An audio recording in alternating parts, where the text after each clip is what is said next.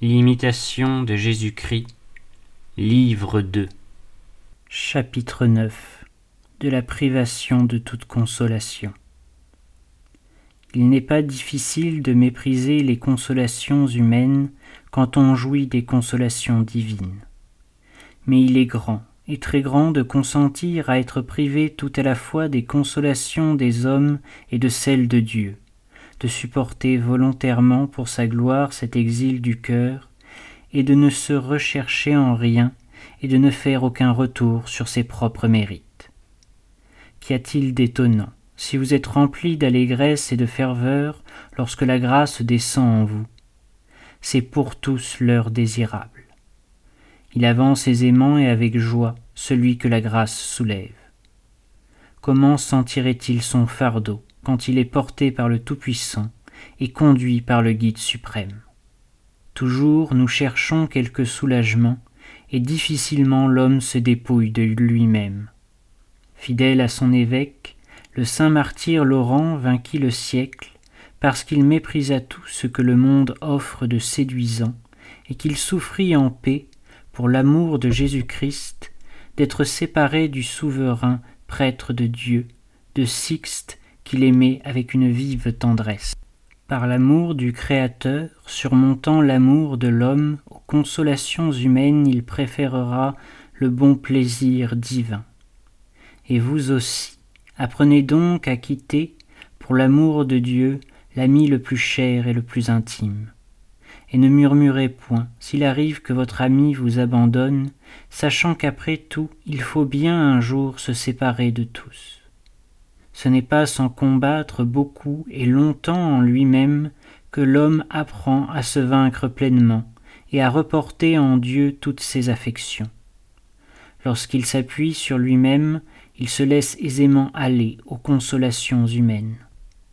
Mais celui qui a vraiment l'amour de Jésus-Christ et le zèle de la vertu, ne cède point à l'attrait des consolations, et ne cherche point les douceurs sensibles. Il désire plutôt de fortes épreuves et de souffrir de durs travaux pour Jésus-Christ. Quand donc Dieu vous accorde quelque consolation spirituelle, recevez-la avec action de grâce, mais reconnaissez-y le don de Dieu et non votre propre mérite.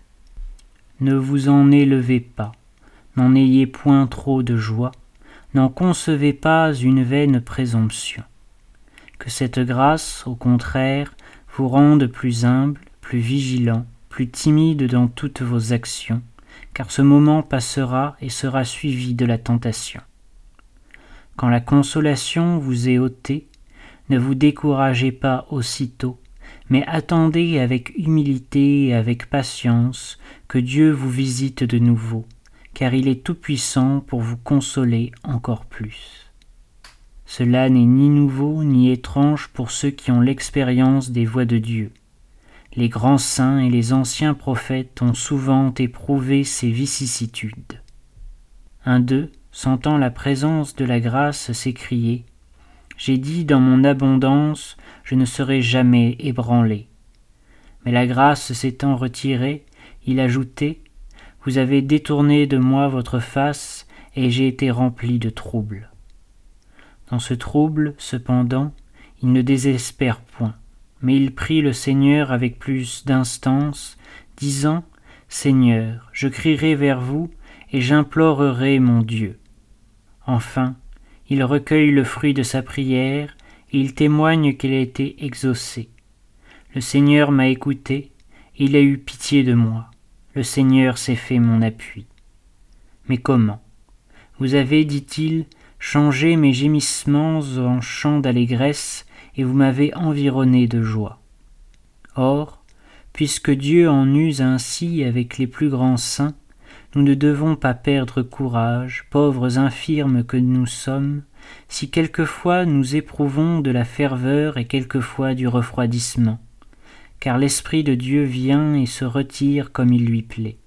Ce qui faisait dire au bienheureux Job, Vous visitez l'homme dès le matin, et aussitôt vous l'éprouvez. En quoi donc espérer, et en quoi mettre ma confiance, si ce n'est uniquement dans la grande miséricorde de mon Dieu, et dans l'attente de la grâce céleste? Car, soit que j'ai près de moi des hommes vertueux, des religieux fervents, des amis fidèles, soit que je lise de saints livres et d'éloquents traités, soit que j'entende le doux chant des hymnes, tout cela aide peu et ne touche guère quand la grâce se retire et que je suis délaissé dans ma propre indigence. Alors il n'est point de meilleur remède qu'une humble patience et l'abandon de soi-même à la volonté de Dieu. Je n'ai jamais rencontré d'homme si pieux et si parfait qui n'ait éprouvé quelquefois cette privation de la grâce et une diminution de ferveur. Nul saint n'a été ravi si haut ni si rempli de lumière qu'il n'ait été tenté avant ou après.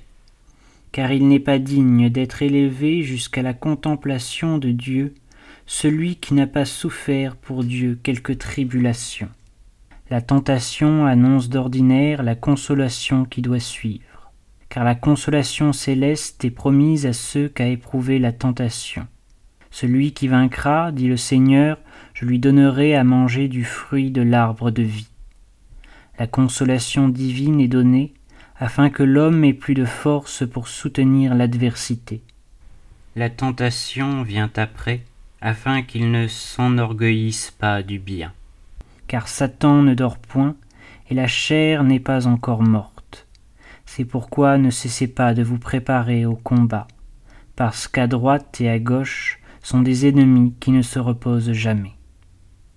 Réflexion.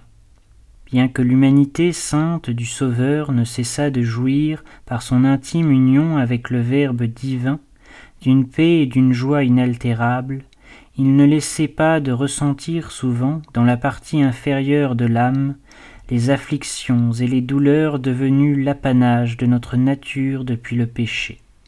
Qui n'a présent à l'esprit ces grandes paroles? Mon âme est triste jusqu'à la mort. Mon Père, mon Père, pourquoi m'avez-vous délaissé?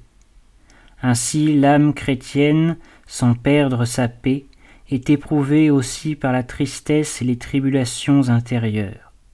Si elle goûtait toujours la consolation, il serait à craindre qu'elle ne tombât peu à peu dans le relâchement, et qu'aurait-elle d'ailleurs à offrir à son bien-aimé? La vertu se perfectionne dans l'infirmité. C'est l'apôtre qui nous l'apprend, et il ajoute aussitôt Je me glorifierai donc dans mes infirmités afin que la vertu de Jésus-Christ habite en moi. Cette espèce d'abandon, cet exil du cœur nous rappelle vivement notre misère que nous oublions trop facilement, exerce notre foi, notre amour, et nous maintient dans l'humilité. Gardez-vous donc, en ces moments où Jésus paraît se retirer de vous, de fléchir sous le poids de l'épreuve et de vous laisser aller au découragement. Un des grands secours, dit un pieux auteur, pour bien porter sa croix, et d'en noter l'inquiétude et de rendre cette peine tranquille par une totale conformité à la divine volonté. Au lieu de gémir et de vous troubler, réjouissez-vous plutôt, car il est écrit Ceux qui sèment dans les larmes moissonnent dans l'allégresse.